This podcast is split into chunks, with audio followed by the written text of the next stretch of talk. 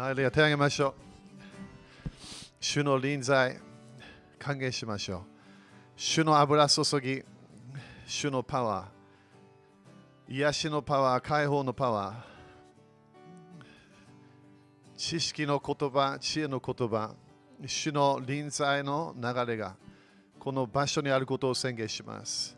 今すべて私たちが必要なもの、すべて神の国の中で受けることができるすべての必要なもの、それを今現れることを宣言します。栄光の中で不可能がないことを宣言します。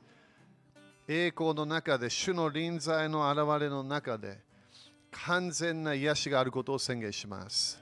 体の病がなくなり、体にいろんな痛み、問題がなくなり、そして主の臨在のパワーが、イエス様の手が私たちをタッチすることを宣言します。主のパワーが今日私たち一人一人の上にあり、主のパワーが入ってくることを宣言します。栄光の中で、神の国の中で、主の愛の中で、今日癒し、感情的な癒しもあることを宣言します。魂の癒し、魂の健康が今日この場所で起きていることを宣言します。主よあなたの油注ぎ、あなたの繁栄の油注ぎを感謝いたします。私たちを成功させるパワーを感謝いたします。主よあなたの働き受けましょう。成功するパワーを受けましょう。主を感謝いたします。すべて私たちと私たちの家族が救われる、癒される、解放される、それ信じましょう。あなたのパワー、あなたの力がそれできることを信じます。主よ今日のこの場所に首都的油注ぎが、そして見てる人たち、首都的油注ぎが入ってくることを宣言します。私たちの頭の上で止まらない、それが本当に中に入ってくることを宣言します。首都的パワーが神の国の現れを持ってくる首都的パワーが私たち一人一人の人生に来ることを宣言します。天国の現れ、精霊様の現れが私たちの人生に今日から増加していくことを宣言します。主を感謝いたします。すべての悪魔の働きを縛ります。すべての悪魔の計画を縛ります。すべての病のサイクル、呪いの、えー病が呪い呪いのサイクルから来ているもの、それが全部今日イエス様の皆によってキャンセルします。私たちは勝利の人生、癒しの人生に入っていくことを宣言します。イエス様感謝いたします。今日も啓示が流れることを宣言します。聖霊様のパワーが流れることを宣言します。主よ私たちも御言葉を通して私たちが成長していくことを感謝いたします。主よ御言葉を感謝しましょう。神の国の福音を感謝いたします。イエス様の皆によって祈ります。感謝します。アーメン主に感謝しましょう。ハレルヤハレルヤアーメン皆さん感謝ですか ?OK、周り5人ぐらいにね、主はすごいよと言ってみて。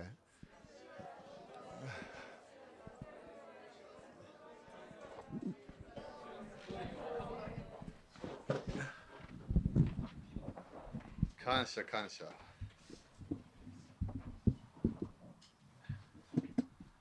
OK、ビデオ大丈夫かな ?OK、じゃあ今日もね、いろここだけじゃなくて、えーいろんなとこで、日本だけじゃないと思うけど、他の国からも見てる可能性があるんだよね。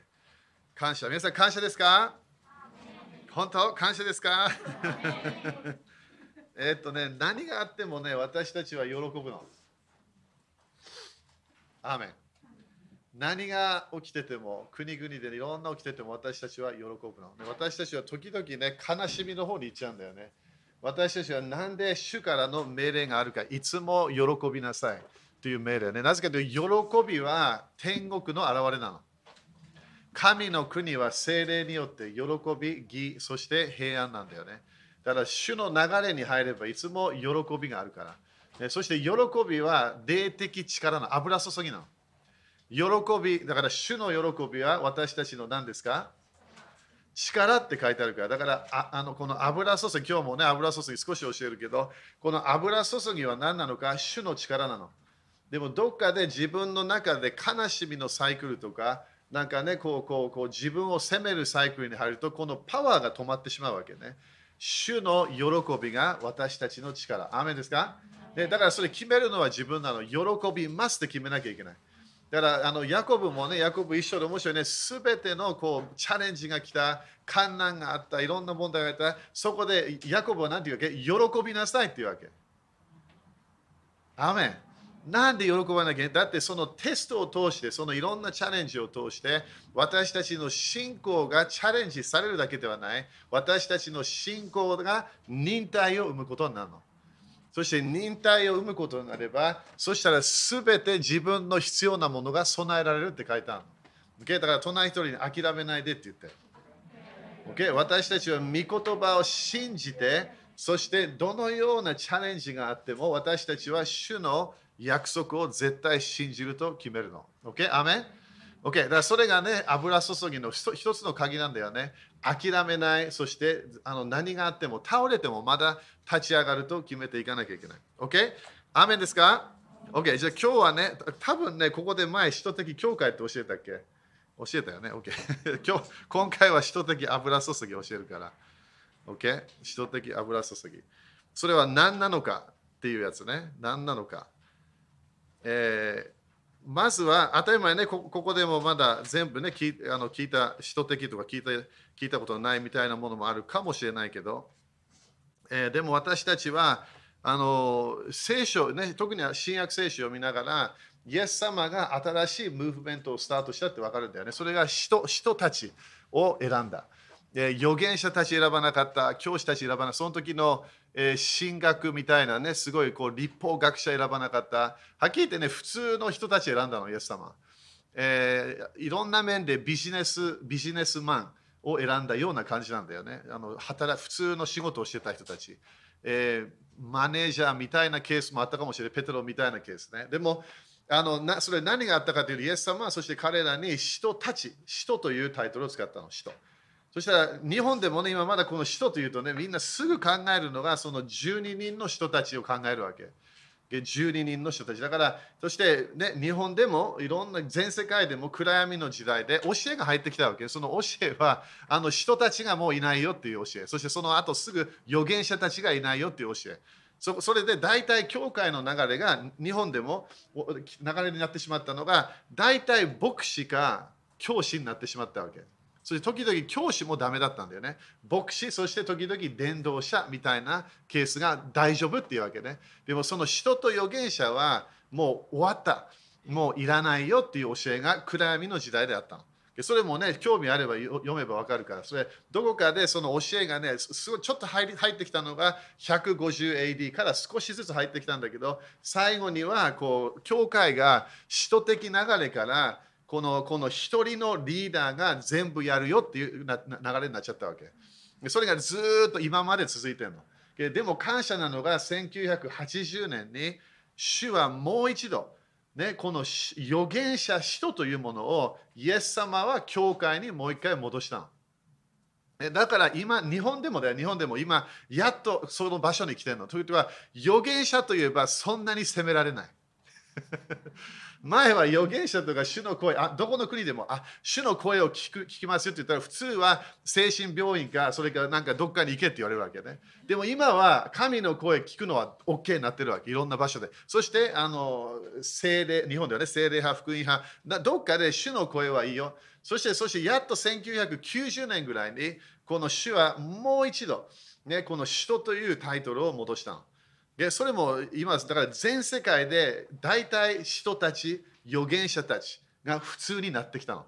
さその1980年前はそんなの全然だみんな牧師先生だったわけ。どのような先生でもみんなどこかで牧師先生。でもそれが時代が変わった。なぜかというと、イエス様の再臨の前でこれが戻ってくるって聖書予言してるから、それが今なってるわけね。当たり前人たちで終わらなかった。その次はイエス様を戻したのは神の国の教えなの。でだから人たちのメそのメッセージは何だったわけ？神の国が来たよっていうメッセージだったわけ。でそれが早いイントロダクションね。だからそれ興味あれば私もいっぱい教えあるからそれね。もう全部いろんなもう何時間の教えもあるから。だからそれが、ね、だから人を信じないとかあればあの聖書だけ読めば、人はずっとイエス様の再臨まで続く。そして黙示録を読めば、あの将来もね、まだ続く可能性があるの。人たち、預言者たちのミニストリー。OK。でも、それ置いときましょう。じゃあ、まずはね、今日見たいのが第1コリント12章の28。今日のタイトルは使徒的油注ぎだからね。だから今日は使徒の教えではない。人たちの教え。それも私もいろんな本もあるしね。えそれも興味あればどうぞ。そして今日もね、ちょっといろんなポイント言うけど、えー例えば時間がね、こういう2時間ぐらいあればすごいもっと難しくなるわけね。でも第一コリント12章見ていきましょう。みんな感謝ですか？だからみんなイエス様のね、このこのあの教会の歴史でもうもうね、1700年とか1800年とか1900何なんかこうなくなってきたものが戻ってくる時代に私たちがいるの。だからみんなね、本当に終わりの時代の終わりの時代。にみんなが生まれたようなケースなの。だから喜んだ方がいいよ、みんな。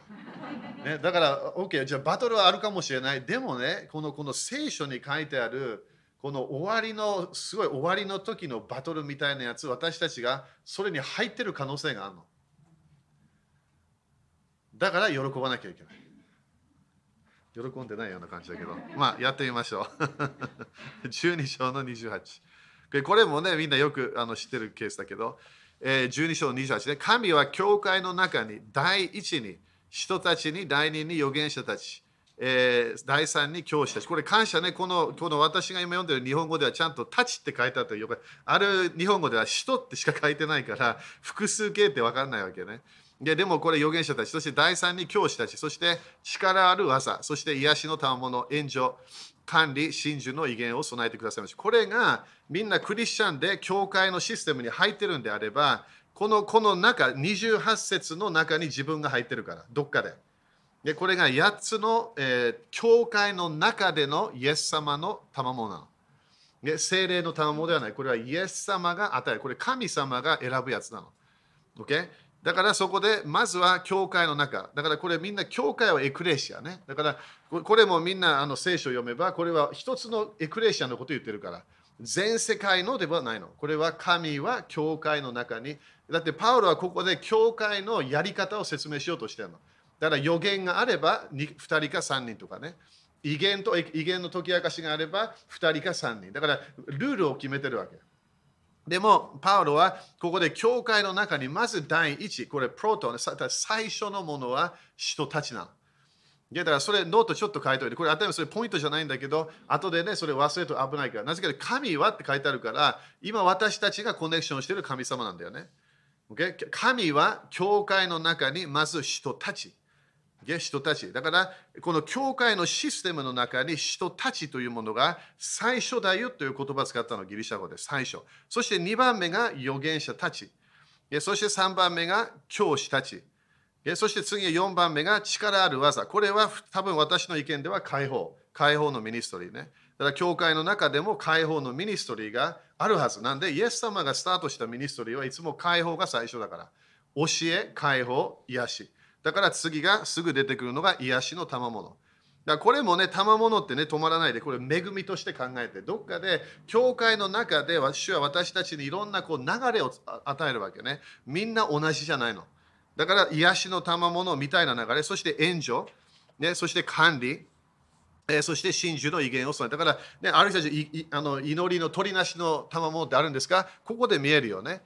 みんなが威厳でこれやらないって書いてあるから。でも私たちはみんな威厳で祈ると知ってるわけ。信じる者は新しい言葉を語るってイエス様が教えたから。アメだから、だから威厳はイエス様がもう起こるよって、そして本当に人だけ2章で起きても、あれはクリスチャンの印なの。これは教会の中で取りなし、霊的戦いをする賜物を持っている人たちもいるってこと。でも、それが最初じゃないの。癒しも最初ではない。そして解放も最初ではない。教えも最初ではない。予言的な油注ぎも最初ではない。使徒的油注ぎが最初なの。みんな、アーメンって言って。Okay? だからこれなんで大切かというと、自分のクリスチャンの人生が使徒的な油注ぎがまだ入ってきてないと現れがないの。もう一回言います。使徒的油注ぎが入ってないと現れがないの。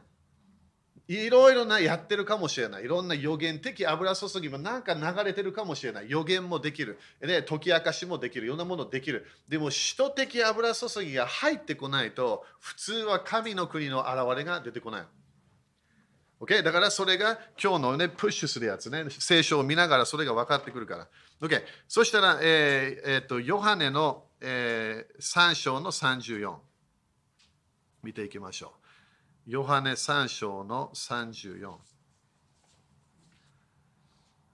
OK。みんな感謝 ?OK。聖書みんな好きですか ?OK。これすごいよね。3章の34。OK。ここで神が使わした方は神の言葉を語られる。神が御霊を限りなくお与えになるからである。それか、これイエス様のこの流れとしては、これはイエス様のミニストリーでは神が御霊を限りなくお与えになるから。ということは、制限のない油注ぎをイエス様があったの。だから私たちも、ね、イエス様のようになれるとこもあるんだけど、でもイエス様は限りない、リミットのない油注ぎをもらってたの。だから多分私たちクリスチャンとしてもイエス様のようなレベルまではいけないってわかるわけ。でも同じような働きができる可能性があるの。なんで神の国の現れを見ることができるから。これなんで大切かというと、教会の中で面白いのがみんな違う油注ぎがあるの。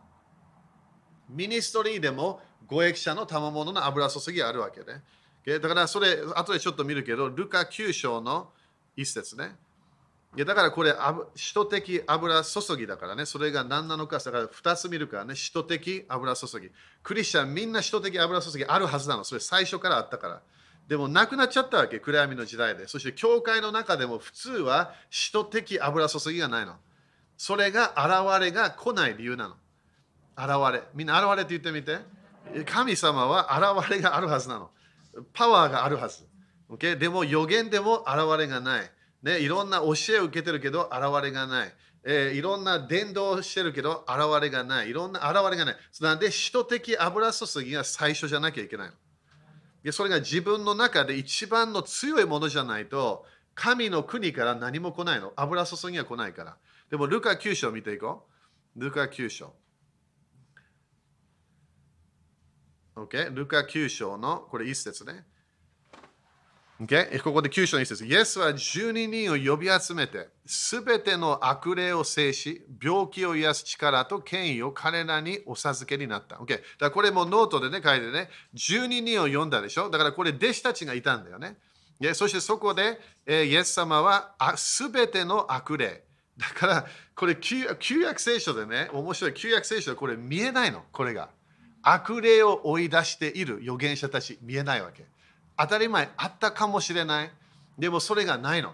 あのダビデがあのあの楽器でねあの、あれハープだったのか何か分かんないけど、あれをなんかやりながら、えー、楽器で油注ぎが当たり前流れる、時々流れるから、そこでサウルの王にいたこのこの霊、あれ神様からって書いてあるけど、あれ彼があの従わなかったからね、悪霊が来て、そしていつもその音でその悪霊が逃げたの。それ私たちよく知ってる話。でも他で旧約聖書を見て、解放のやり方とか、悪霊を追い出している預言者と何も見えないの。ね、奇跡とかは見える。でもこの悪霊を制してっていうのが全然。そしてイエス様が来た時に、それをこの12人に何をしたか、すべての悪霊。それノート書いてくれる？すべての悪霊。悪霊たちはいっぱいいるんだよ。でもここでイエス様の考え方が見えるの。問題は何なのか人なのか霊的世界なのかそこで変わってくるわけ。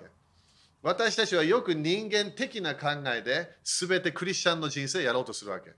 イエス様来た時にすぐに現れた時に精霊様に満たされてそこで OK あなたたちに全ての悪霊を制する、えー、そのそのその、えー、権威をあなたに与える。でそしてだからここでそのその全ての悪霊を制して病気を癒す力と権威を彼らにお授けになった。でだから全ての悪霊をこう支配する。でそれが12人の,、えー、そのその権威というやつね。でここで2つのイエス様が与えたものを見えるから。人たちに力と権威。で力と権威。だから力は何 ?do の前。権威は何？頭は私が言う権威。何か上から来た権威ね。だから何かができるっていうもの。いやだから力、みんな言ってみて。権威。Okay? だから権威があっても力がなければパワーないじゃん。でもパワーがあっても権威がなければ使えないの。二つすごい必要なの。でだから力、権威。みんな言ってみて力、権威。でそれをイエス様が与えたの。そして私たちも今自分の中にイエス様の御霊がいて同じものを与えるわけで、力を与える、権威を与える。だからそれがイエス様が来た時のこのこの人という人たちを選んだ時の、えー、そのその、えー、その与えたものね。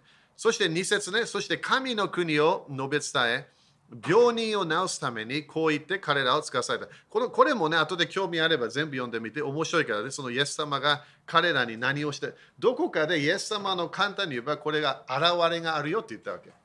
神の国には現れがある。ということは、まずはこの悪霊の流れをあなたは支配できるよって言った。悪霊は何？悪いものを持ってくる霊なの。だから自分の人生に少しでも悪いものがあれば、悪霊がどこかでコネクションしてるわけ。自分も時々なんでこのような誘惑がある悪霊がどこかで働いてるわけ。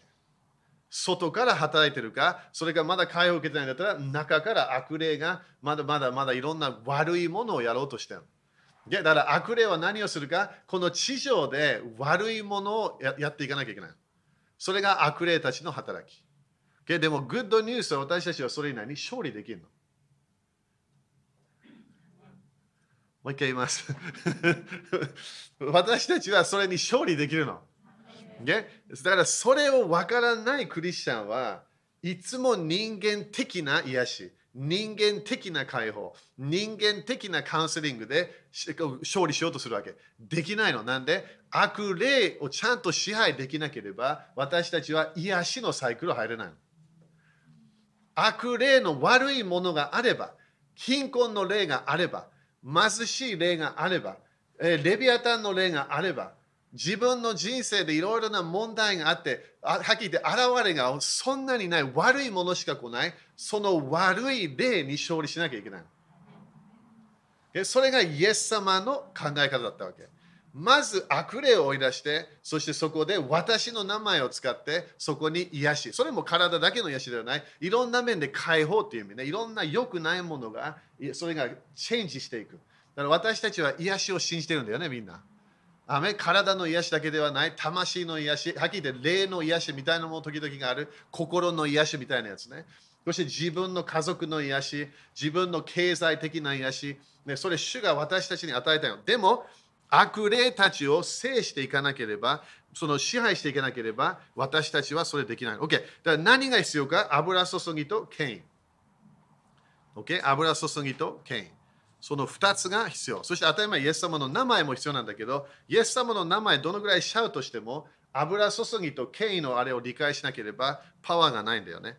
OK？みんな、アメン？OK？だから、使徒的油注ぎはすごいこのこの神の国の現れを持ってくるもの。Okay、だもう一つ見ていくね。これ、これちょっと、まだ最初ちょっと土台的なやつだけど、えエペソ4章。OK? エペソ4章の、えー、7節。Okay、ここで、しかし私たちは、えー、一人一人キリストの賜物の計りに従って、恵みを与えられました。OK? だからこの恵みってみんなわかるよね。これ、主の油注ぎなの。でキリストの賜物の計りに従って恵みを与えられました。一人一人。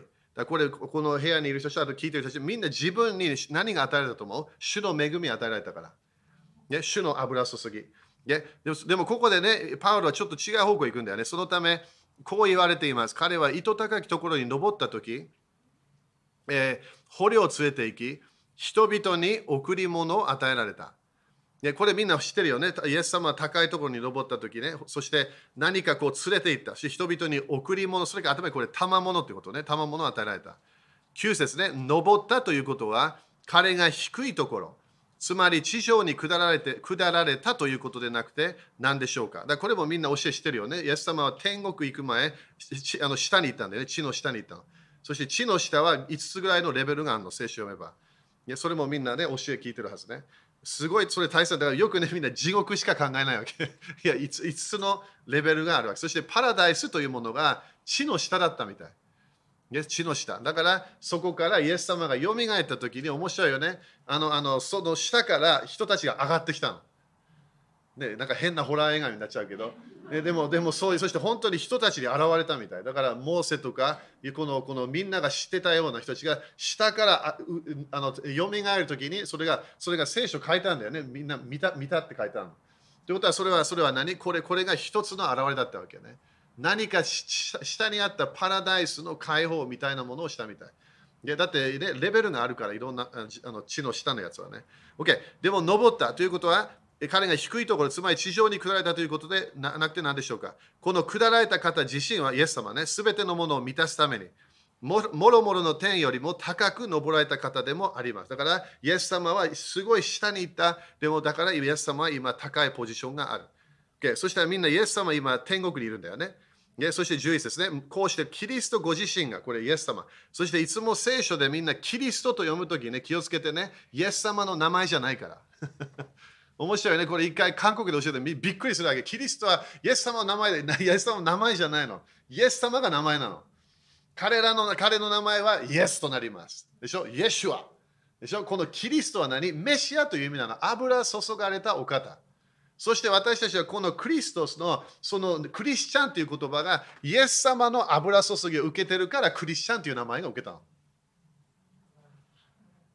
アメンだからここで何をパウロはなんでいつもね、時々このイエスイエスが主とかね、でもなんでこういう時キリストという言葉を使ったか、これはイエス様がメシアであり、彼が油注ぎがある、主のパワーがある、でもイエス様の油注ぎが私たちに来る時もキリストの流れでなるわけ。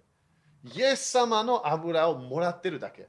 イエス様が100%油あって、私たちがそれをもらっているだけ。そしてそれがイエス様がこのキリスト、このクリスト、クリスト、そのイエス様自分の油を今度は全部一人の人に入れなくて分けるって決めたの。アメン。だから私たちお互い必要なの。みんな主から今日クリスチャンであれば、イエス様の油を受けたの。その、その、あの、みんなクリスチャンがもらう油もある？油ね、その力。でももう一つは本当に自分の教会の中でのエクレーシのエクレシアのための油をもらってるの。ででもここではパウロは5つの賜物を説明するから。でこうしてキリストご自身がある人たちを使徒、ある人たちを預言者、ある人たちを伝道者、えある人たちを牧師また教師としてお立てになりました。だからここでもね、イエス様、エクレシアがまだ今でもあるんであれば、人と預言者がいるはずなの。いきなりこれやめたわけじゃないから。これイエス様の油なの。イエス様の油注ぎなの。イエス様の賜物なの。だから誰かがいきなり、今日私は人になりたい。なれません。いや私はね、予言ができるから予言者にできない。それは主だけが決めるの。だから私は預言者だと思う。預言者になれません。どのぐらい予言のレベルがあっても、すごい啓示があっても、主だけがその油を与えることができる。Okay? というと、これ、イエス様だけの油注ぎであれば、イエス様がまだ生きてるんであれば、まだエクレシアがまだ終わってないんであれば、私たちは人たち、預言者たちが必要なの。Okay? でも気をつけなきゃいけないのは、使徒たち、預言者たちが自分のパワーでやってるわけじゃないの。やる人たちもいるけど、聖霊様のパワーでしかできないの。アメン。Okay? だからここで何 ?5 つの油注ぎはみんなみんな言ってみて。5つの油注ぎ。Okay? だからそれを理解するとこれは主が人たちに与える、主が選んだ人たちに与える油注ぎ。そしてもう一つね、これもノート書いておいて、後で読む人たちもいるかもしれないけど、これね、忘れないでね、主はタイトルを誰かに与えた。でもその人は油注ぎをなくなって、油注ぎがなくなってしまった。そしたらその人まだタイトルを持つことができるの。タイトルは油注ぎじゃないの。もう一回、もう一回、なんかみんな言う？けど、え ?OK。もう一回よ。だから、主が誰かを選んだとする。で聖書で何回もあるよね。みんな多分よく知ってるサウル王も一つだったでしょ。王の油注ぎどっかでもらったわけ。神の御心じゃなかったけど。でも油注ぎもらった。でもなくしてしまった。もう一つはサムソン。覚えてる？サムソン。サムソンはすごいパワーあったわけね。私は彼いつも考えると、聖書の時は筋肉のない人と考えてるわけ。全然もう筋肉のない細いなんかね、そういう人。そ書いてないから聖書のその人はすごかった。ダビデはすごい体があったとかね、マッスルマンだったみたい。でも、でもサムソン書いてないの、聖書で。だ多分彼弱くて、でも、でも主のパワーが来た時に、みんな油注ぎ分かるように、自分の人生変わっちゃうの。油注ぎが来れば、今度主のパワーがそのために来る。そして何かのパワーで悪魔のパワーを打ち砕く。そしてそれでなくなっていくわけ。だから主のパワーがなくなったサムソンはまだサムソンだったわけ。とにかくアーメンって言ってみて。これなんで大切か？いろんな面で誰かがまだタイトルがある、まだ牧師先生である、何かの先生、そのタイトルは人たちが決めて、その人が決めたもの。油注ぎはタイトルじゃないの。油注ぎは主の働きなの。それ私たちも気をつけない。だから時々クリスチャンのタイトルもあって、油注ぎがないクリスチャンたち多いわけ。それが危ないの、クリスチャン。だからだからクリスチャンなのになんで嘘をつく？なんでいろんな問題を起こす？いろんないろんなものやるわけ。油注ぎがもうなくなっちゃったから。私たちは主の恵みがなければ、主の力がなければ、完全に弱い人たちなの。でだから主の油注ぎ。これみんな刑事受けてね、主の油注ぎは主の働きなの。その人が何かやろうとしてれば、そのその人がやってる、頑張ってやってるかもしれない。もう主の油注ぎがないと危ないわけ。OK、アメン Okay、だからタイトルではない、これは主の油注ぎ。だから私が使徒的油注ぎというものは、本当に主から来る使徒的油注ぎなの。OK、アメン OK、じゃあそこでそれが 5, に5のこの5つの油注ぎがあるってことね。OK、そしたらその油注ぎを私たちが、えー、それをそれをそれを考えるわけね。使徒的油注ぎがある。預言的な油注ぎもある。いやだからそこでこれ早く書いてね、これいろんなノート、ちょっとノートありすぎ。えー、イエス様の5つの油注ぎがある。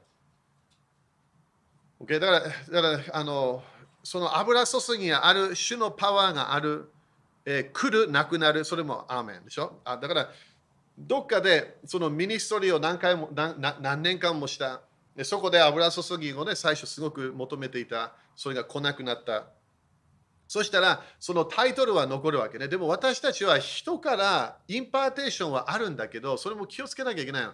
人から impartation あるけど、その impartation は主のパワーで流れてるわけ。OK、アメン？これ、これ何て言ってるかというと、時々あこの、この人から祈ってもらえばっていう、でもその人何もないの。人間は人間だから私たち何もないの。はっきり言って救われて、霊が救われて、そしてそれだけなの。私たちは主のパワーがなければ、聖霊のパワーがなければ何もできないの。ね？だから主の力を私たちはそのそのインパだから誰かから何か impartation あったそれがその人ではないその人を通してきただけだからそれが時々ねあのあの反対の悪霊の impartation もあるけどで私たちは主からこの油注ぎが欲しい。OK。じゃあまず一番ね、これ書いてね。これ伝道的な油注ぎ。OK。それは何なのか？当たり前。これはノンクリスチャンを大体救いに導くパワー。OK。これも私たちはイエス様から油注ぎを受けなきゃいけない。これ伝道者のこと言ってないからね。伝道者はまだ別の油注ぎあるから。これは油注ぎ。なぜかというと、五役者の賜物は何か見せましょうじゃないの。聖徒たちを訓練するもの。どうやって訓練するわけ？書いてあるの、恵みを与えなきゃいけない。 impartation。だから私たちはイエス様が持っているこの5つの油注ぎの中で私たちは伝道的油注ぎをもらわなきゃいけない。そしたら人たちを救うためのパワー。それが伝道的油注ぎ。みんな、アメン？Okay? そして2番目は何？あの牧会的油注ぎ。これは何？主から来るケアするパワー。クリスチャンみんなこれもらえるの、主から。ケア、誰かを救いに導いたその人をケアしていく。その人を助けていく。その人を弟子訓練していく。ななんかね、イエス様とのコネクションをするために、私たちは羊飼いの油注ぎをもらうの。これは、牧師という人たちもいるけど、これ、クリスチャンみんなイエス様の油注ぎで、伝導的なパワーが流れる。そして牧会的な油注ぎが流れる。それ今日の教えではないけどね。そして3番目は何？教えの油注ぎでそれが教えの油注ぎは簡単だよね。教えるための油注ぎ。そのパワー。でだからそれはクリスチャンみんなもらえるはずなの。これ、イエス様のミニストリだから。クリスチャンはみんな何が必要か、この5つの油注ぎなきゃ、まあ、伝道的油注ぎが必要。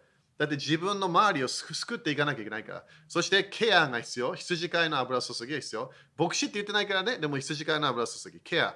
そして3番目は何？教える油注ぎ。そして4番目が予言的油注ぎ。で予言的油注ぎ。これは何なのか？刑事の流れに入るパワー。精霊様のパワー。刑事。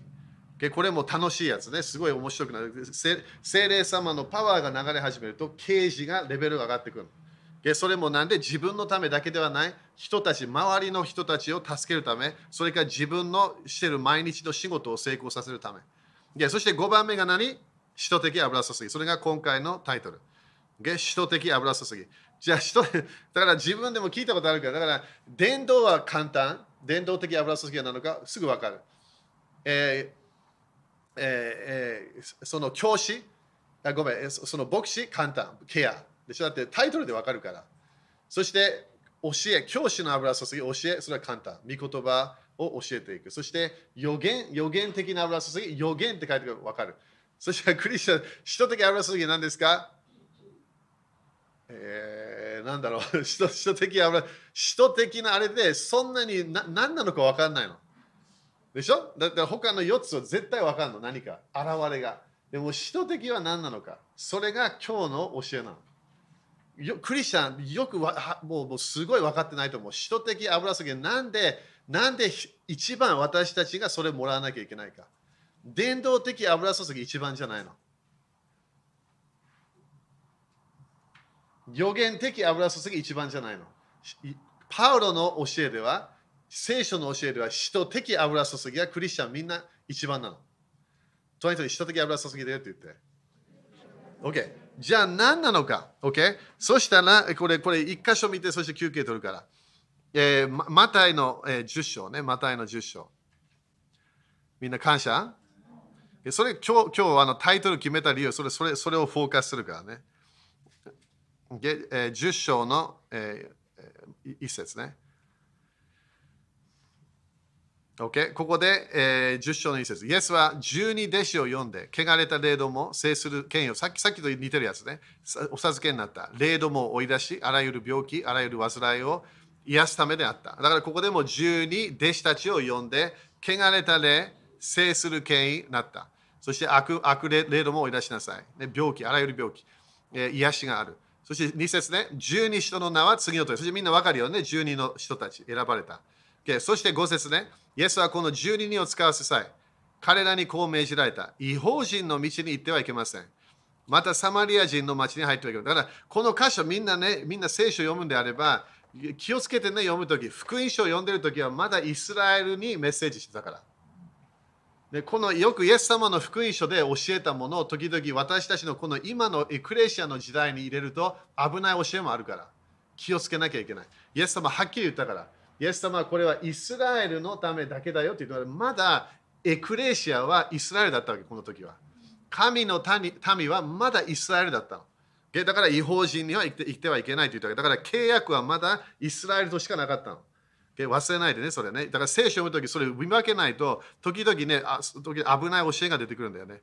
でもここで、違法人の道行ってはいけません。またサマリア人の町に入ってはいけません。だからサマリアも行ったんだけど、行ってはいけないって言ったんだよね、イエス様ね。でえそして、えー、むしろイスラエルの家の失われた羊たちのところに行きなさい。だからみんなね、よくクリスチャンの中でよく聞くのは何？あのノンクリスチャンは解放できるけど、クリスチャンは解放できません。それは危ない教えなの、それ。そしてそれよく彼らが何て言うかというと、イエス様は、えー、そのそのノンクリスチャンたちの、えー、悪霊を追い出したっていうわけ。そうじゃないの、今の箇所を見れば。失われた羊はこのこれは神様から離れてたクリクリスチャンみたいな人たちが多かったわけだから悪霊たちが影響してたのイスラエルはもう少しで本当に滅ぼされる時だったわけそれが 70AD で現れが一つあったわけね。でもイエス様が来た時大体喜んでなかったの。イスラエルの心、イスラエルの神の民としての反抗的な流れ。でもその中で当たり前救われた人たちもいたわけね。ででも解放は誰のため？クリスチャンたちのためなの。ノンクリスチャンから悪霊を追い出したらもっとひどいものが来るから。ややんない方がいい。OK? だから行って天の御国が近づいたと述べ伝えなさい。OK？じゃあみんな聖書を今読みました。何をか、これ何のメッセージですか？悪霊を追い出しなさいっていうメッセージでもないの。癒しのメッセージでもない。ここで天の御国が近づいたと述べ伝えなさい。これが人たちのメッセージなの。天の御国が近づいた。そしてみんな新約聖書、特に福音書、そして人の働きを読めば面白いよね。彼ら何のメッセージをしてたの？神の国の教え。パウロも最後あのその最後の、ね、人の働きで何をしてたわけ？神の国を教えていた。イエス様が王である、主であることを教えていた。ということはメッセージはこのこの解放ではない、メッセージは癒しでもない、メッセージは何？神の国が近づいたよ。というメッセージだ。じゃあ、使徒的油注ぎは何ですか？クリスチャンの中で使徒的油注ぎは何ですか？自分の中で神の国が近づいた。神の国の現れを自分の人生に持ってこれるようになったときに、使徒的油注ぎが活性化した。アーメン神の国は静かなものではない。神の国は奇跡がないものではない。神の国は祝福だらけなの。アメだから自分も時々フラストラーションでいろんなものできるようなケースなんだけど、刑事もあるけど、聖書の知識もあるけど、伝道もいろんな面でできるかもしれないけど、誰かを救いに、でも神の国の現れがそんなにないの。これが使徒的油注ぎなの。だから使徒的油注ぎを主から受け始めたら何が起こると思う？いきなり自分の中でのパワーが印、奇跡が生まれてくるの。神の国のデモンストレーションが祝福というものが現れてくるの。それがいつも聖書の天国の現れの印なの。祝福が見えてきたら、自分の人生が祝福が増加してきたら、神の国の現れが来たということは、使徒的油注ぎが活性化したということなの。アーメンそれがイエス様へメッセージは神の国が近づいた。何かの野郎ではない。だって伝道者とか他の人たちも奇跡印はできるから、神の国の流れに入って、そこで主の良いもののデモンストレーションしていくの。Okay? アメそれで終わりましょう。休憩取りましょう。えー、10分ぐらいね、えー、12時、えー、10、13分ぐらいで戻ってきてください。みんな感謝ですか？アーメン。OK。